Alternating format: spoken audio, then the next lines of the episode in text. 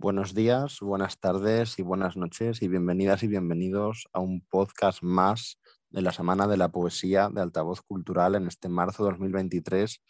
Un día más en esta semana tan chula y maravillosa que podemos regalar a nuestras y nuestros oyentes y que disfrutamos muchísimo en primera persona, por supuesto, pero no por ello un día cualquiera, todo lo contrario. Hoy tenemos un placer enorme en esta casa y es que recibimos a Paula Melchor,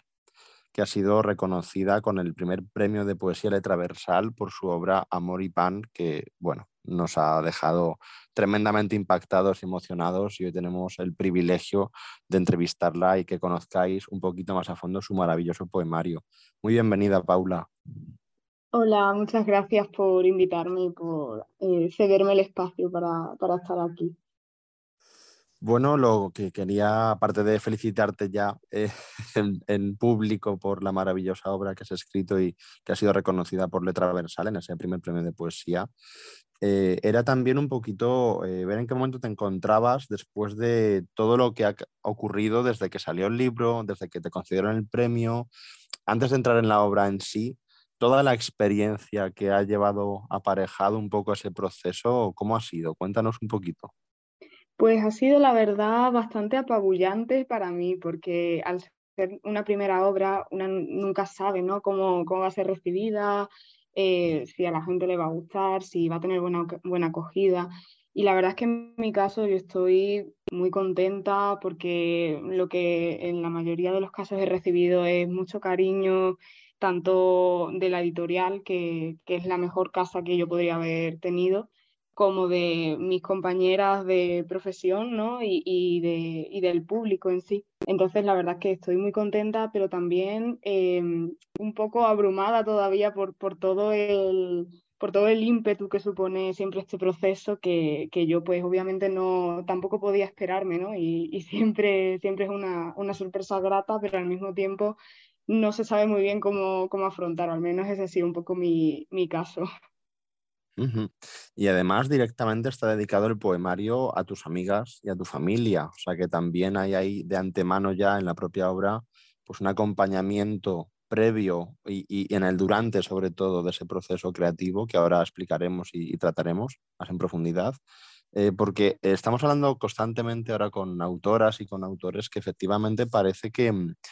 eh, están haciendo esos lazos, tejiendo esos lazos constantes con eh, los, semejantes, el grupo de amigos, el círculo que también te permite conocer este mundillo, la coincidencia en experiencias, etcétera. ¿Y cómo ha sido para ti también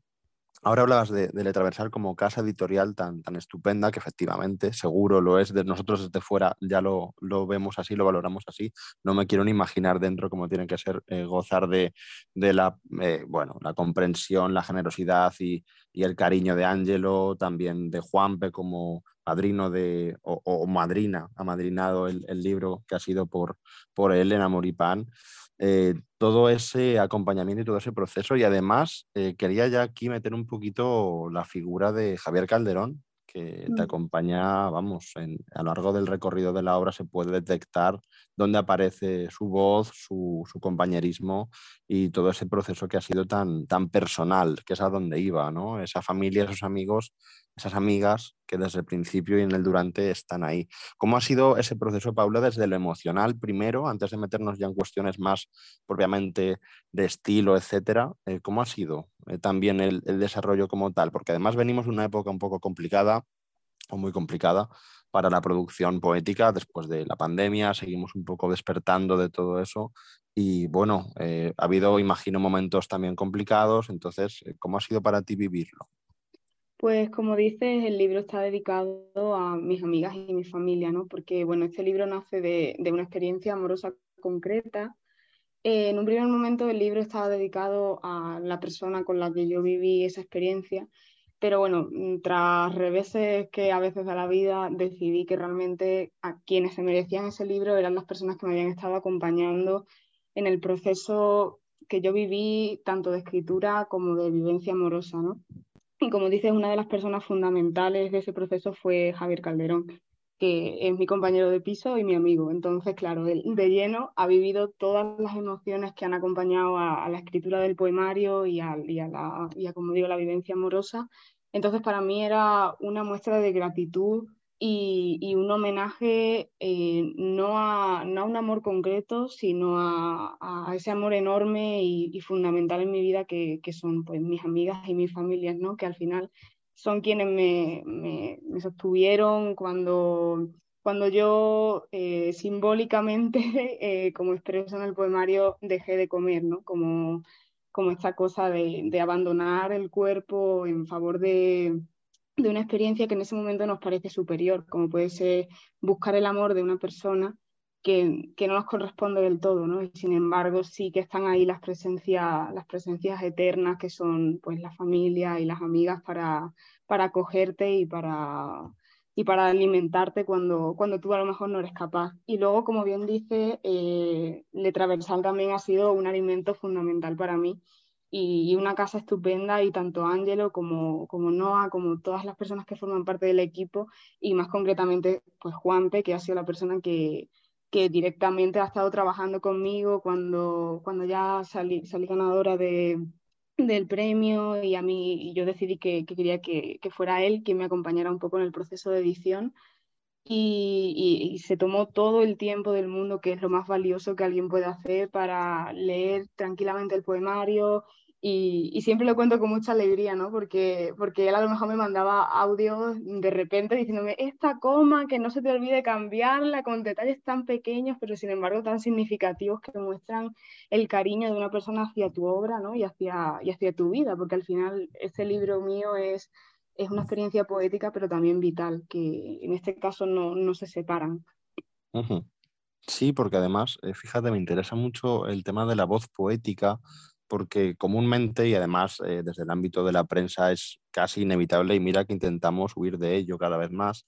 pero efectivamente tiramos mucho al concepto de la autobiografía, ¿no? Y el componente biográfico más o menos explícito, etcétera, y, y al final siempre tenemos que desvincularlo muy rápidamente y hablar de voz poética como esa especie de personaje o de traje que se pone la autora para hablar de ciertas cosas que sí que pueden tener un pozo más o menos mm, vital, más o menos existencial propio, y otra serie de cosas que no, que, derivan hacia una especie de ficción que puede ampliar o que puede edificar ya a posteriori esas experiencias sin que sean exactamente así, ni mucho menos. ¿no? Entonces, en este caso sí que se percibe efectivamente que está muy, muy pegado, o como tú dices directamente, eh, de forma, vamos, inseparable, de forma que no se puede de algún modo prescindir de, los dos componentes, esa experiencia propia y, esa mm, eh, traducción a una voz poética, ¿no?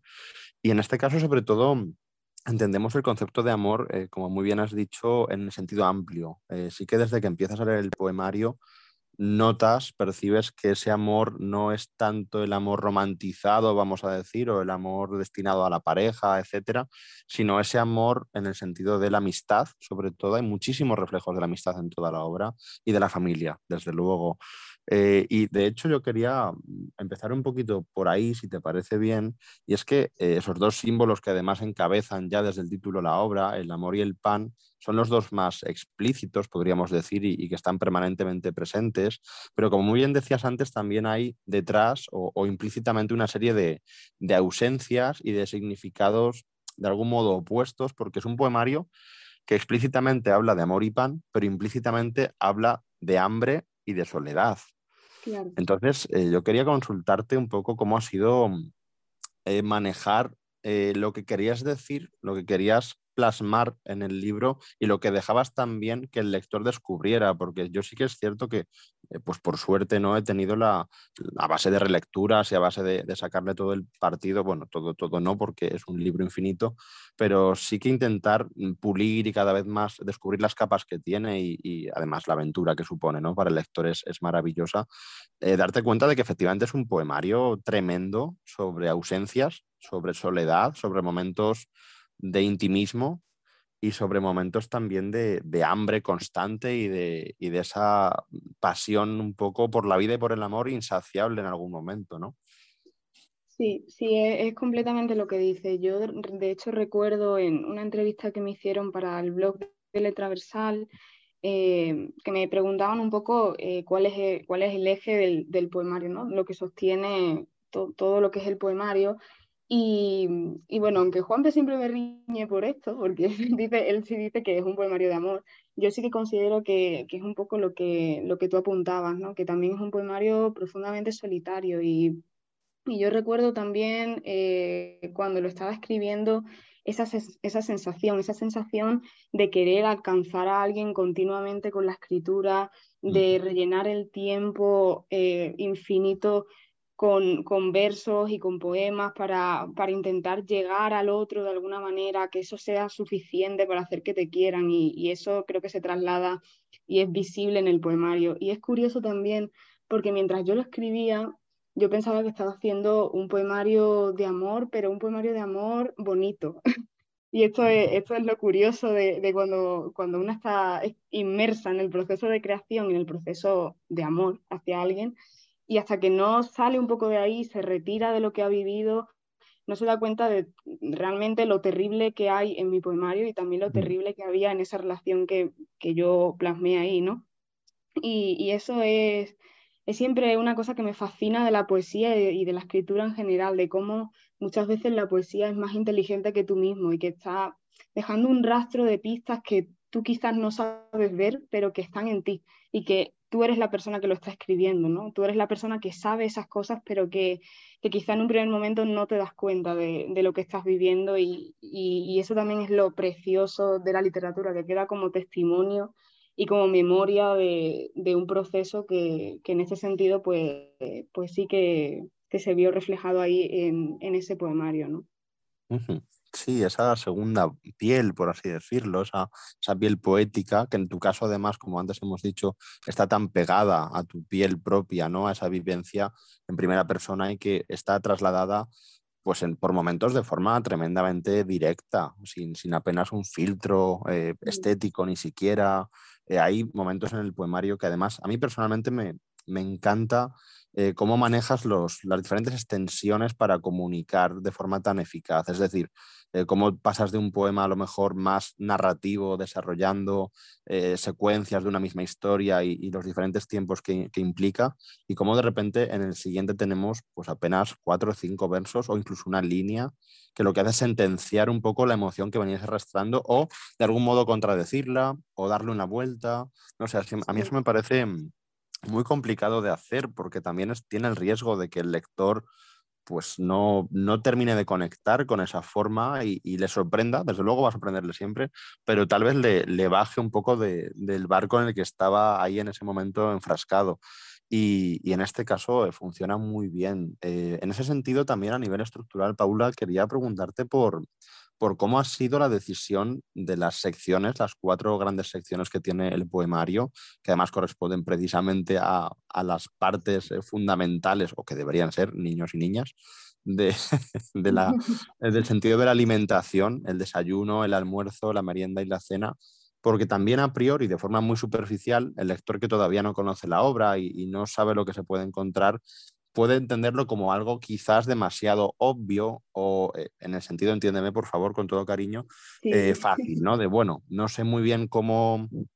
trocearlo o cómo llamar a los diferentes bloques y lo llamamos así y desde luego, claro, una vez que, que empiezas a leer y, y sabes eh, dónde va cada cosa y empiezas a hacer un poco, a vertebrar ese camino en el proceso en cada etapa, evidentemente tiene todo un significado, pero para quien no lo haya leído y sin tampoco meternos a lo mejor a fondo para no eh, destripar nada ni hacer spoiler, pero ¿qué podemos encontrar grosso modo en cada una de esas etapas? Pues a mí cuando me vino la idea de, hacer un poemario así, como uniendo estos conceptos, ¿no? De alrededor del hambre y juntar simbólicamente lo que para mí tenía que ser el amor, que es este alimento y este cuidado del cuerpo a través de la comida, me vino rápidamente la estructura, la estructura del día, ¿no? Eh, organizado a través de las comidas. Y, y siempre recuerdo el proceso de escritura porque en los interludios sí que, sí que recuerdo pues escribir los poemas quizás de forma más salteada, ¿no? Sin un orden concreto, aunque hay algunos que sí que, sí que son narrativos entre sí, pero sí que yo tenía un objetivo claro de que a través de, esta estructura de las comidas quería hacer un poema narrativo, un poema que no fuera solo un compendio de, o sea, un poemario que no fuera solo un compendio de poemas, sino que, que fuera un todo que llevara a un fin. Y entonces creo que en este sentido la estructura de las comidas me funcionaba muy bien porque yo recuerdo, por ejemplo, mm, el libro de eh, la señora Dalloway de Virginia Woolf que, que pasa en un día y que, y que, sin embargo, cuánto puede cambiar la vida en un día, ¿no? ¿Cuánto, cuánto puede cambiar un cuerpo en un día? Y, yo quería hacer algo, algo así, algo como estirar el tiempo, estirar la luz y, estirar los cuerpos y ver eh, que a través de las comidas, a través de los rituales de, las sobremesas también, es como se organiza el cariño o la ausencia de alguien que no está o que no nos da lo que necesitamos y, creo que a partir del desayuno, que pienso al momento quizás más crudo del libro porque pone en escena de repente toda esa violencia eh, subterránea que está ahí y que poco a poco se va haciendo cada vez más latente. Y, para mí también es muy importante la, la, sección del almuerzo porque es donde de repente se, se trae la voz de la madre, que creo que es algo que nos interpela un poco a todos, ¿no? Porque en mi caso al menos el almuerzo es como el momento más familiar del día. Y creo que no hay nada más triste y, más devastador que almorzar sola, que, que, yo lo he hecho muchas veces y, y es realmente terrible y, y, creo que sientes mucho más el abandono cuando, cuando estás comiendo sola después de, de, en mi caso, por ejemplo, haber tenido un núcleo familiar muy grande eh, y, muy intenso en el que las comidas eran un momento de celebración y cuando esa celebración acaba eh, es un sentimiento de, de angustia que, que, se somatiza mucho y, y, se siente la ausencia de forma muy verdadera. Entonces creo que en eso yo también quería, quería hacerlo un eje muy fuerte de, del poemario, pero bueno, por, por, como has dicho, no hacer, no hacer demasiado spoiler, no voy a contar lo que pasa en, en las siguientes secciones, pero sí que avanza hacia lo que mi amigo Javier Calderón siempre dice, un libro del buen amor, aunque siempre hay reversos de ese recuerdo violento de, un amor del hambre, ¿no? Y por eso también el doble título de Amor y Pan, Notas sobre el hambre, porque yo quería explorar esta dimensión simbólica que hay en, narrativamente en estos poemarios que son, en estos poemas que son como miguitas de pan, que son poemas tan cortitos y que se van acumulando, contrapuestos a los interludios que sí son, como has dicho tú, poemas más narrativos, donde se desarrolla quizá más extensamente una idea. Y eso también me, gustaba para, para hacer crecer el, poemario en distintas voces que se podían explorar. Además que es un poemario que efectivamente juega mucho con la pausa. A mí me, fascina mucho, por ejemplo, hablabas del tema de la sobremesa, eh, justamente cómo te tomas el tiempo, o sea, mejor dicho, cómo eres capaz de expresar esa pausa en el libro. Me parece increíble eh, que realmente obligues o, fuerces inevitablemente, pues debe ser así, al lector a pararse. Eso me parece espectacular, porque me parece muy difícil de conseguir. O sea, me parece que la lectura final es caprichosa también y que cada uno lea a su manera. Incluso habrá gente que lea de manera más salteada un poemario. No es aconsejable. Yo siempre, bueno, por experiencia, digo que si está escrito así es por algo, siempre lo he pensado. Eh, sea un libro de cuentos incluso, sea una antología de relatos o, por supuesto, una novela en capítulos o, en este caso, un poemario que también tiene, como decimos, ese fuerte componente narrativo que lleva a un sitio y viene de otro. Entonces, bueno, sí, como consulta de haber que ha escrito Paula Melchor en Amor y Pan y, leo un poema de cada parte, pues puede estar genial como muestra, pero eh, conviene hacer una cronología, ¿no? Entonces, eh, creo que por esa parte el tema de la pausa es fundamental y luego de los silencios, efectivamente ahí hay un... Eh, hablabas ahora de latencia, que creo que es una palabra clave también para este libro, y es cómo empiezan a aflorar cosas que hasta que tú decides están más ocultas o, menos visibles para el lector y que tú compartes de una manera todavía más sutil y cómo empieza eso a volverse más brusco, más crudo. Hay escenas, eh, sobre todo, como bien dices, en esa parte, en, esas dos partes finales, en, la merienda y en la cena, que, son tremendas, son terribles. Sí que es verdad que ya desde el principio se ve un poquito lo que decíamos al principio de esas consignas de no vas a encontrar un poemario de amor como tal, un libro de amor eh, romantizado, romántico, con un montón de claves en el sentido más, bueno, idílico, vamos a decir, de, de lo que es el amor, pero sí que, claro, luego termina de explotar de una manera increíble. Eh, entonces, también yo quería un poquito hablar contigo del imaginario, porque fíjate que tenemos el pan como,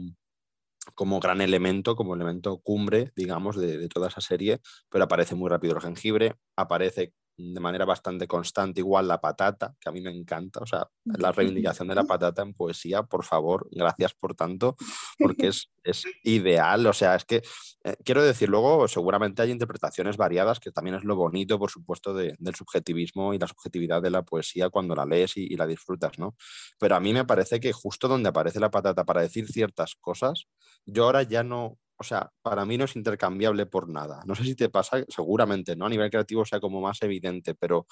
una vez que tomas esa decisión, ya vas para adelante y funciona, funciona siempre. Yo ya en esos momentos, igual que el pan funciona muy bien para encerrar todo lo que quieres decir con él y todo lo que subyace eh, a, ese reflejo ¿no? de, del alimento, mm, digamos, más importante o el más orgánico o el que está ahí como esencial, igual que el amor es el sentimiento, digamos, principal o esencial en el sentido amplio, el pan sería el, el vamos, el, el mínimo, el imprescindible pues luego esos derivados. ¿Cómo ha sido, Paula, elegir esas imágenes, esos elementos y esas metáforas? Porque también sí que venimos de hablar de la estructura, que es, como decía antes, muy, bueno, muy eh, fácil en ese sentido de que tú ya eh, lo practicas, en fin, el día a día, la rutina de, la alimentación y demás, esos momentos del día. Pero claro, eh, de ahí a la decisión de, de, darle tanta fuerza a estos elementos, pues imagino que también hay, hay un trabajo importante de decisiones. Claro, es, es, lo que has dicho a mí. Me gusta mucho que te guste la patata porque fue una decisión muy consciente. Eh, yo quería hacer un poemario cotidiano y creo que no hay nada más común que una patata. Eh, es como el alimento más banal, por así decirlo, porque sí que hay algo romantizable en el pan, ¿no? Sí que hay algo bello en, en sí, en el objeto del pan. Hay, hay, hay panes preciosos y, eso es así, ¿no? Pero una patata que es algo tan sucio, que es un tubérculo que sale de la tierra, que, ni siquiera es bonita cuando la ves, ¿no? Solo la, puedes cortar y entonces ya sí, pero lo que es eh, el, fruto en sí, la patata en sí, es, no, es, no es una cosa muy romantizable. Pero yo quería, yo quería también eh, por eso la patata. Yo mm, me parece que había algo como muy que se unía de forma muy fácil eh, entre unos poemas que, que, yo quería también que fueran crudos y en esa mezcla que a mí me gusta tanto de, una tensión de violencia y ternura, que creo que es algo que puede caracterizar un poco a, mi voz poética, o al menos en la voz de, este poemario, porque tampoco uno sabe cómo va a avanzar su poesía, pero, pero creo que sí que me gustaba vincular eh, esta poesía sucia de alguna manera con, con la patata que, que, es ese,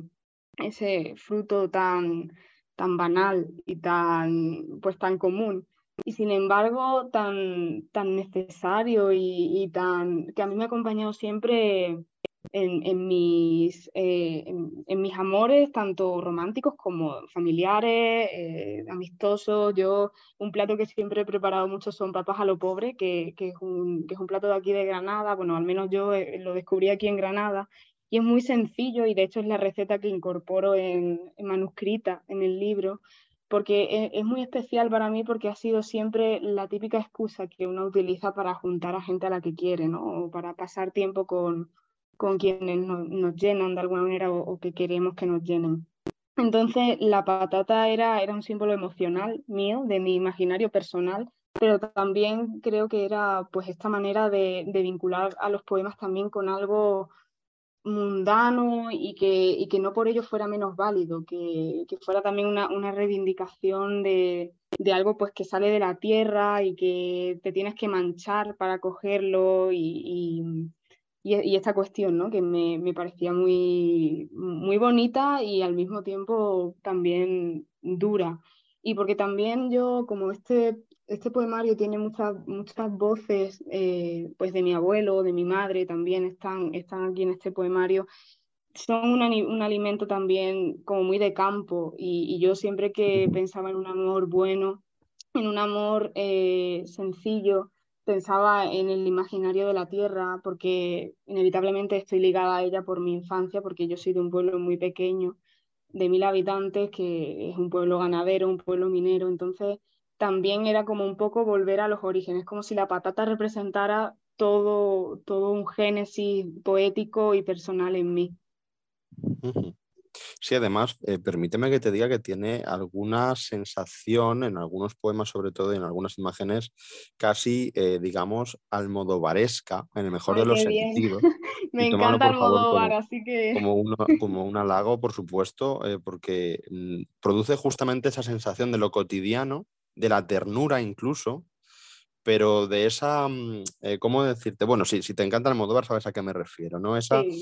género cotidiano, pero que también dentro de su ternura tiene un componente ciertamente, mm, bueno, de, escalofrío por momentos, de, frialdad, de, soledad, de, luces y sombras, o sea, creo que eh, tiene efectivamente ese, mm, esa vuelta al origen y a la infancia, que también se percibe muy bien en algunas eh, partes del poemario, y también sobre todo esa, eh, casi de película, ¿no? El, cómo podemos también, si nos grabáramos en el día a día, eh, comiendo, cenando, etcétera, etcétera, y con esos rituales que también decías y que también se expresan muy bien en la obra, pues saldrían auténticas escenas maravillosas simplemente desde el punto de vista de lo, de lo sencillo, de lo habitual, como muy bien dices, dentro de un imaginario que a ti te resulta lo más eh, cómodo del mundo porque eh, va contigo, va, en tu forma de ser y en tu forma de, hacer las cosas y en tus orígenes. Y en ese sentido sí que creo que, hay auténticas secuencias muy, muy de cine. Y, me ha gustado mucho porque también es muy visual porque es muy inmersivo. Es lo que te decía antes de la pausa. Creo que eh, el lector por momentos está en la mesa sentado delante, ¿sabes? O sea, creo que, que consigues eso, que es tan complicado en algo además que es cotidiano y que también cada uno lo hace a su manera. Entonces, claro, alguien que no tenga a lo mejor por, por X razones en su vida una rutina de a lo mejor tan establecida o, no la comparta por lo que sea, eh, igualmente tiene la necesidad de acudir a esa mesa mm, que para ti no es imaginaria ni metafórica, pero para el lector en ese momento sí, ese traslado a otro espacio y tiene que hacerlo. O sea, yo estaba allí, yo he estado allí sentado, o sea, viendo cómo eh, aparecían diferentes personajes en la escena, cómo cada uno hacía su, rutina, eh, cómo había una reunión, cómo no la había, cómo se deshacía, que también eh, hay momentos efectivamente muy, muy duros en, en, cuanto a presencias y ausencias que van cambiando. No sé, en eso me, ha encantado también en, en ese apartado visual. Y, y, a raíz de esto también quería preguntarte algo que, que, nos gusta también mucho desentrañar con, con las autoras y los autores, y es em, el proceso, y más en tu caso, viniendo de, un certamen que ha derivado en un premio, en una distinción y luego en un proceso también tremendo hasta dar con, este maravilloso libro que tenemos entre manos ahora, eh, por la postproducción, esa postproducción desde ese primer manuscrito con el que participas en, como tal en el premio de letra versal y más allá de luego el proceso final, eh, cómo tú misma antes de entregarlo has visto que tenías que eh, desarrollar ciertas cosas, prescindir de otras. ¿Cómo ha sido ese camino, Paula? Porque claro, el, poemario lo, ves y es que ni le falta ni le sobra nada. O sea, es increíble también la, precisión de, cómo mm, aprovechas el lenguaje y, los espacios del libro para que no dé sensación de que hay nada que se podía quitar, eh, digamos, y, y, nada que tampoco sea mm, eh, insuficiente que te quedes, bueno, te quedas con ganas de más porque es un libro maravilloso, ¿no? Pero entiendes que tiene su conclusión y, está perfecta. ¿Cómo ha sido, eh, primero individualmente, eh, por ti misma, digamos, ese proceso hasta que lo presentas definitivamente y te quedas a gusto con lo que entregas a letra versal? Y luego ya, si te parece, pues cuéntanos un poquito esa segunda versión casi o, versión definitiva ya con, con el acompañamiento de Juanpe. Pues es que este poemario es antiguo porque creo que la primerísima primera versión eh, se cerró,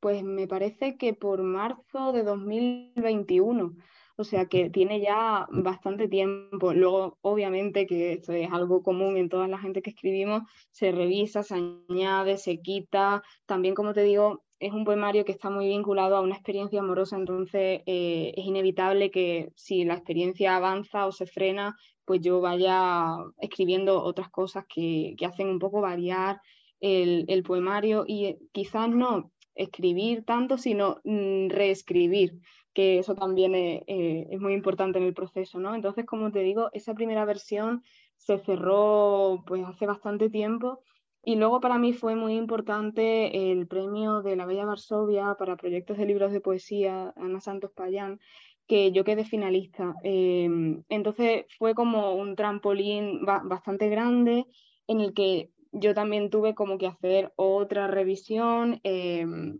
mandárselo también a personas en las que confiaba para ver un poco su opinión y, y qué, podía, qué podía mejorar, qué no bueno, no gané ese premio, pero sí me sirvió pues para volver al poemario de, forma transversal y, estar inmersa también en ese proceso. Y luego, si te digo la verdad, yo me presenté al premio de, de Letraversal, y esto cuando se lo digo a Angelo se lleva las manos a la cabeza, pero un poco desencantada, un poco de casualidad,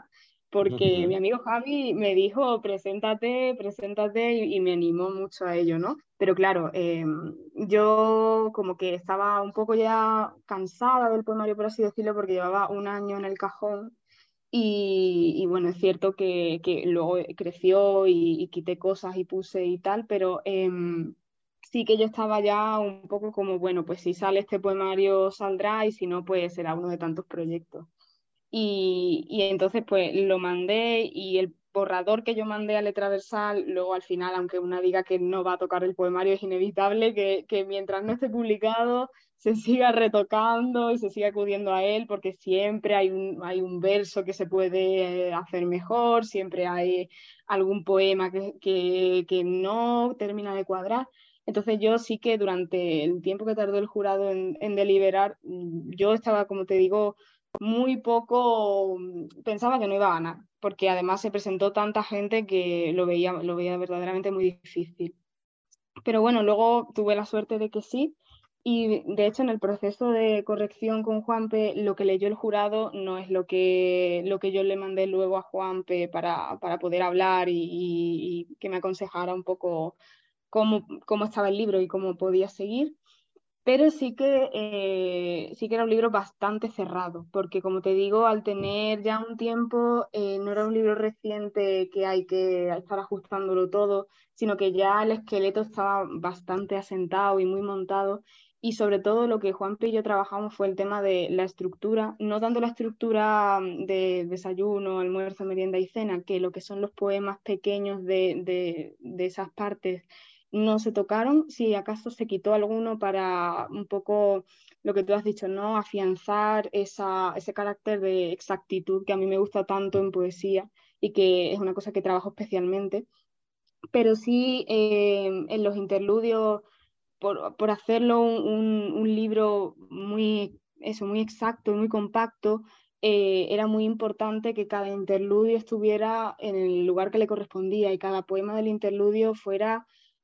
en el momento justo. Y, eso fue lo que Juan y yo más, trabajamos. Y de hecho, esto siempre lo digo porque fue muy importante para mí que el último poema del libro antes estaba el primero, una cosa que varía totalmente la recepción cuando se lee el poema último el primero. Entonces Juanpe me aconsejó muy acertadamente que lo pusiera el último porque condicionaba mucho la lectura. Y, y tenía razón, tenía, tenía toda la razón. Entonces, ese último poema está ahí por, por consejo de Juanpe y creo que fue una de las, mejores, de las mejores decisiones que pudimos tomar con respecto al libro, porque también es una forma de, de sacar ese poema de lo que es el libro en sí y hacerlo un recordatorio ¿no? de, de esa experiencia, pero, pero también fuera de, del esqueleto esencial de, de, la estructura de las comidas. ¿no? Mm. Sí, sí, tal cual. Es que ahora que lo dices, eh, casi que funciona no solo como epílogo, digamos, además donde está ubicado inevitablemente, sino efectivamente, mm, o sea, como que cierra, como que abrocha el poemario de, extremo a extremo maravillosamente y claro, ahora que lo explicas, encaja perfectamente con ese significado inicial de, bueno, de, de disponer luego de todo lo que viene detrás y, pero efectivamente, bueno, el resultado es, es, magnífico. Fíjate que ahora, por morbosa curiosidad, siempre apetece, eh, cuando la autora lo cuenta, eh, releerlo de otra manera, ¿no? Lo que decimos antes del poemario del libro infinito. Y, y claro, eh, pues tiene ahí ese significado ahora que, que, darle, que también es muy interesante la comparación entre una decisión y otra. Qué chulo. Em, también por seguir con, con ese proceso y, casi terminar con él. Eh, hay también una selección, volviendo al tema de la, de la, precisión, Paula, yo creo que antes lo hemos dicho, ¿no? que es una, una virtud tremenda en, en, poesía muy difícil de desarrollar bien. Y es que también hay una elección, eh, más allá de ya la mención que hemos hecho a, Javier Calderón, que también aparece citado como tal eh, a partir de unos versos propios, em, las figuras y las voces que tú decides que te acompañen, porque inevitablemente con ese imaginario tan propio, tan personal, tan rico y además con una trascendencia literaria como va a tener la obra eh, a partir del premio de letra versal, etcétera, eh, elegir tan bien, eh, no en este caso solo a Juanpe como persona que te acompaña, sino esas voces que introducen diferentes apartados o el propio libro, como puedan ser las de Anne Carson o Susan Sontag, ¿Cómo ha sido esa decisión? Eh, también, eh, no por redundar en ello si estaban antes o después del poemario original y de la primera versión, eh, no tanto me interesa eso necesariamente, sino sobre todo el, que permanecieran hasta el final en su versión que podemos leer hoy ya en, papel y, y, cómo ha sido un poco la decisión propiamente de, de elegir esas sobre otras, porque claro, además el tema del hambre, el tema de, del pan, sin ir más lejos, el tema de, del amor en ese sentido de alimento, sí que hay una tradición muy bonita y muy interesante, pero mm, hay también voces eh, que te acompañan que sorprenden mucho a lo largo de este recorrido. ¿Cómo ha sido ese proceso de decisión? Pues me gusta mucho eso que dices, ¿no? De las voces que me acompañan, eh, es muy bonito, eh, es muy bonita esa idea. Eh, yo creo que hay una, una, cosa ineludible y es que yo he estudiado literaturas comparadas, entonces siempre lo que, lo que una se dedica ¿no? y lo que está inmersa en su tiempo, luego eso cala en la escritura de una manera fundamental. Y, yo, por ejemplo, juego con la figura de Eliot, que, que es una, uno de los autores que, que más importancia creo que tiene dentro de, dentro de la carrera y, es muy gracioso porque siempre que, conozco a alguien que está estudiando literaturas comparadas es como que la figura de Helio rápidamente eh, se descubre y se ve inmersa en eso. Yo durante el proceso de, creación eh, me leí La Tierra Baldía y fue para mí un descubrimiento monumental de hecho, uno de los poemas es un juego a dos voces con, con uno de, de, las partes de la Tierra Baldía, ¿no? a Game of Chess, que, que me parece un, un, canto a la desolación y a la, y a la pérdida de, de, la esperanza ¿no? después de esa Primera Guerra Mundial, pero también me parecía muy apropiado tanto para un proceso personal como social también ¿no? de, de ahora. Y con respecto a,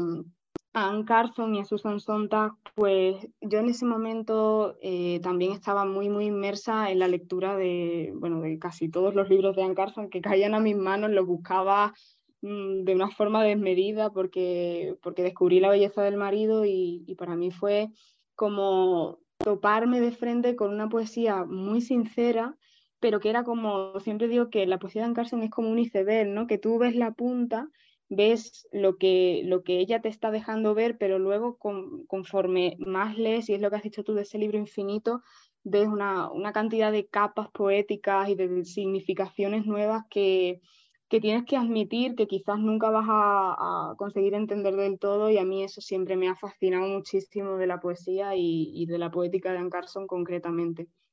Luego, eh, Susan Sontag fue un descubrimiento aleatorio porque, bueno, lo vi en un, en un bot de Twitter de, Susan Sontag y, y, entonces la, justo, justo esa parte que, que, es una parte de un diario suyo,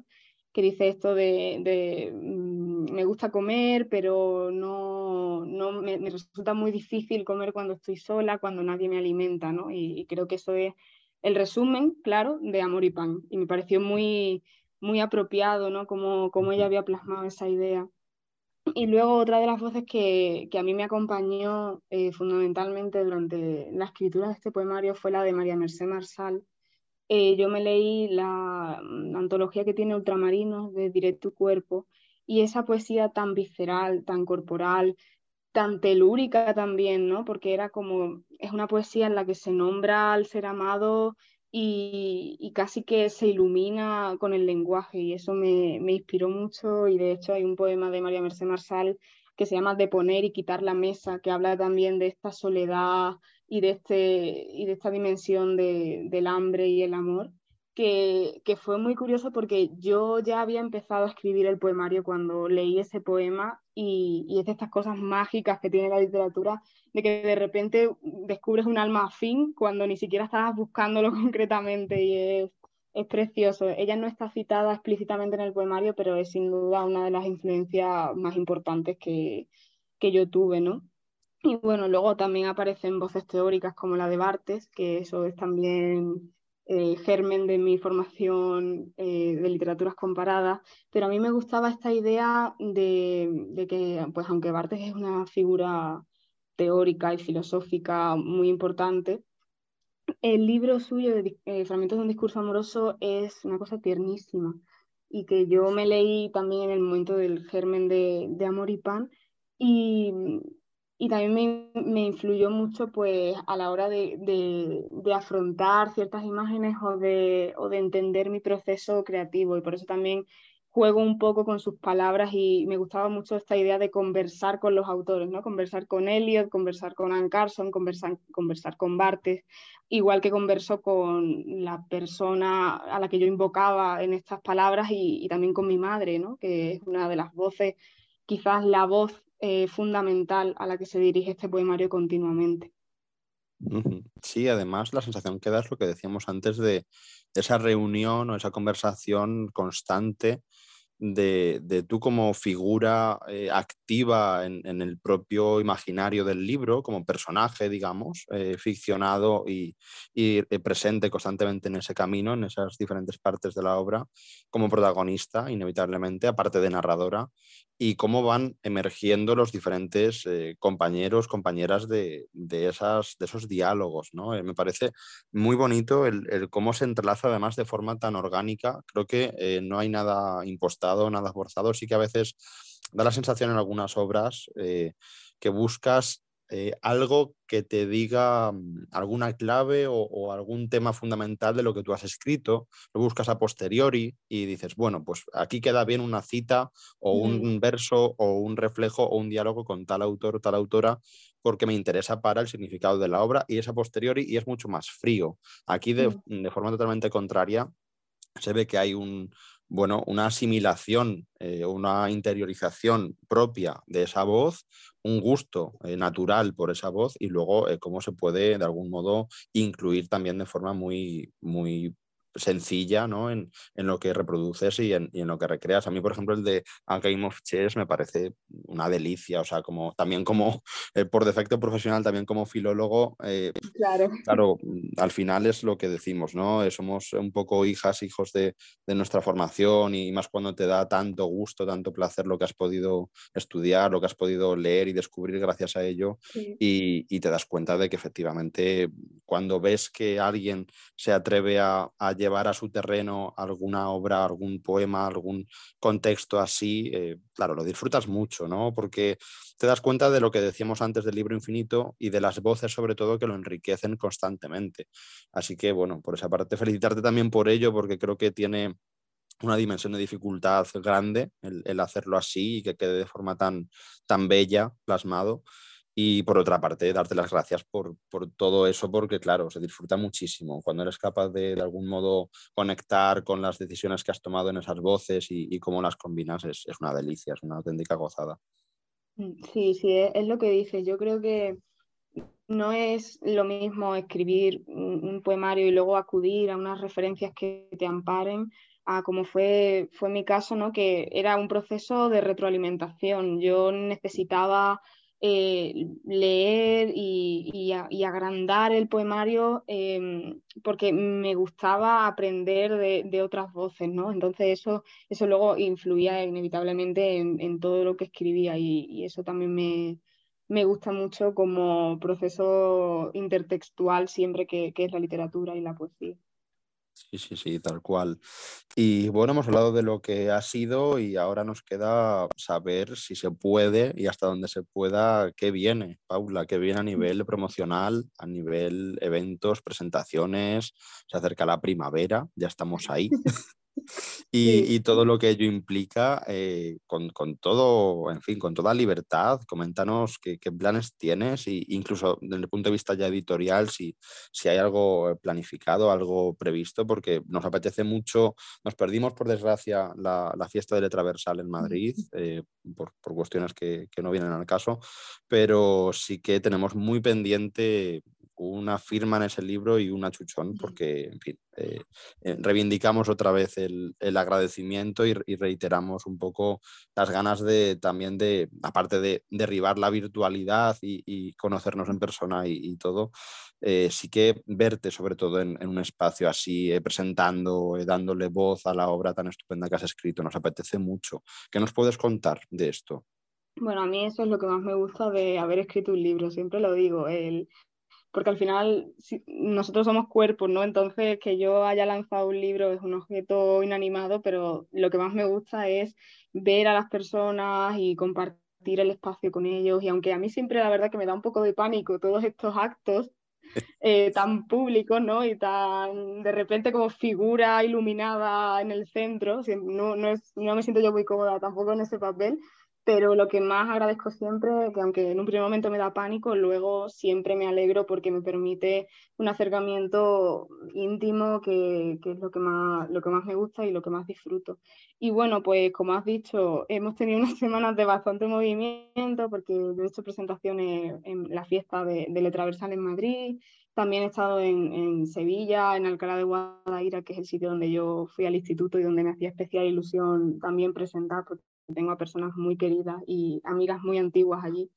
Y ahora pues también estoy en Granada haciendo actos. Ayer de hecho tuve un recital con Andrea Bello, Javier Calderón y Juanpe, Juanpe Sánchez. Entonces eh, fue muy bonito también juntarnos con la excusa de la poesía, que siempre, que siempre es la excusa, ¿no? Para, para disfrutar mm, de, de la compañía mutua.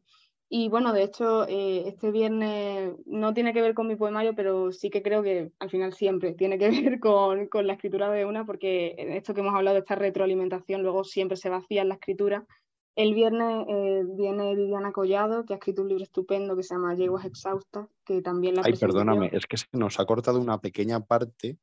desde Juan P. Sanz en adelante. Ah, vale, bueno, repito. Nos ha escuchado, he ido a revisar tu micro y digo, se nos ha ido, por si puedes eh, rebobinar un poquito. Eh, no me recuerdo exactamente, pero creo que he dicho que había hecho presentaciones en, en Sevilla y en Alcalá de Guadaira, que, es el pueblo donde yo hice el instituto. Y, y, luego que, bueno, aquí en Granada sí que estoy haciendo ya mm, presentaciones a otras personas, como Viviana Collado, y el sábado también viene Luna Miguel.